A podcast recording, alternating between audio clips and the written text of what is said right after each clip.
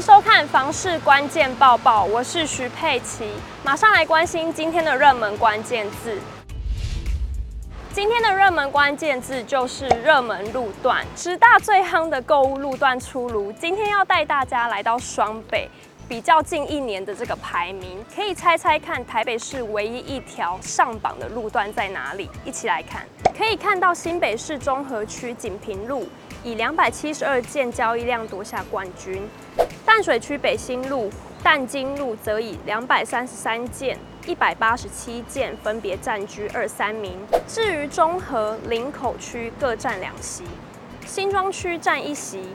淡水则成为最大赢家，南瓜四条路。先来看到中和区锦屏路，作为中和区的主要干道之一，锦屏路路段长，还坐拥多站的捷运。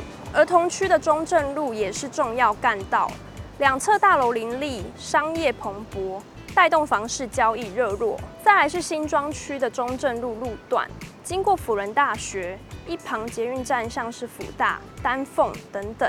交通机能佳，还附带学区优势。至于林口区上榜的文化三路一段和文化二路一段，两条路段相邻，靠近家乐福、运动中心、图书馆。往南走还有三井奥莱、环球等大型商场。交通方面，则是距离桃园机场林口站、堤顶交流站十分接近，买气非常旺。至于赢家淡水呢，永庆房屋延展中心副理陈金平分析，淡水近年来发展迅速，捷运、淡海轻轨强化了交通流动，最重要的是相对低廉的房价，更是购屋族抢进的一大诱因。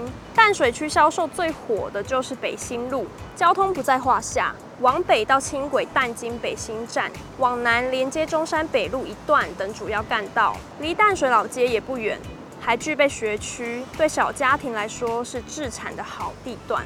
其他像是淡金路、沙仑路一段以及学府路也都占有一席之地。整体路段单价维持在二十万至三十万之间，房价较为亲民。最后来看到台北市唯一上榜的就是林森北路，这里算是开发早，捷运站点像是中山国小、善导寺。加上整体路段长，能选择的住宅产品多，因此推升交易量。另外，很多人听到林森北多少都有既定的印象，因为地段特殊，房价相较台北市其他路段便宜。来看平均单价显示六十五点八万，甚至能找到四五字头的房子。专家也强调了，选择好地段一直都是房市的不变法则，无论是自住或是投资。优质地段能让房子更加保值，建议还是考量自身需求，选择理想中的住宅。今天的精选新闻来延续新青安房贷的话题。一名首购族网友，他看到新青安四十年的房贷，觉得非常心动，打算锁定新北市三重的地方。可是他找房的方式却让网友直摇头。原抛自备款大概两百多万。预算呢，大约一千两百万至一千三百万。他看准二重重划区右岸有一间是十五层楼的预售屋社区，共有两栋。他看的是十二户那一栋。电梯设置只有两部，少得可怜，让他直呼电梯户数比似乎很悲剧。至于格局是长方形，一面采光造成暗厅民房，认为似乎只有预算符合标准，剩下的缺点不知道如何取舍。网友们以预算及格局两大致命伤劝退，回应。觉得明厅很重要，是我不会买。单面采光还开在短边，就是悲剧而已。但没有预算还想住新房，也只能妥协，靠装潢来补缺点了。过来人说道：“你的预算呢，在从化区只能找到中古屋，要两房室内至少十四平以上，或是建议找市区会比右岸更便宜。”台中东海大学同学们的衣食父母，东海商圈呢，近年来租金狂涨。那不少民众就认为不如由租转买，那今年被认为是进场的好时机。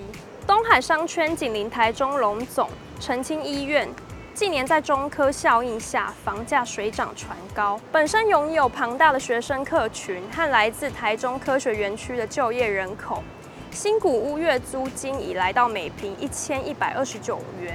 对比五年前的涨幅增加将近一倍。中部房产业者分析，该区目前新屋每平房价约三十五万上下，新古屋月租金每平却可以达到一千一百万元以上，换算租金收益率高达约百分之三点八，比目前邮局一年期定存利率百分之一点六高出许多，吸引不少租转买与置产收租族群。今天的买房卖房，我想问呢，有网友提问，他现在有两间房，一间坪数比较大，屋龄较旧，约三十一年，当自住用，目前房贷愿还两万九，大概要出个三十年。另一间屋龄二十三年，目前出租两万二，估计可以卖一千万。他担心屋龄越大之后越难卖，不知道是否第一间卖掉呢？许多网友认为呢，要不要卖不那么重要，回应只要周遭的机能很好，房子不难卖。如果第一间一直有在出租，第二间的房贷是第一间房租再补几千元去缴的，那没问题啊，不用卖，新房子反而折旧快。中古屋地点好，就继续收租啊！还有人选择两间都卖掉，回应至少有快两千万，然后把剩下的金额贷款全部还掉，剩余的头期款去买一间全新或屋龄好一点的。以上就是今天的报报内容，别忘了按下订阅支持我们，谢谢你的收看，我们下次见。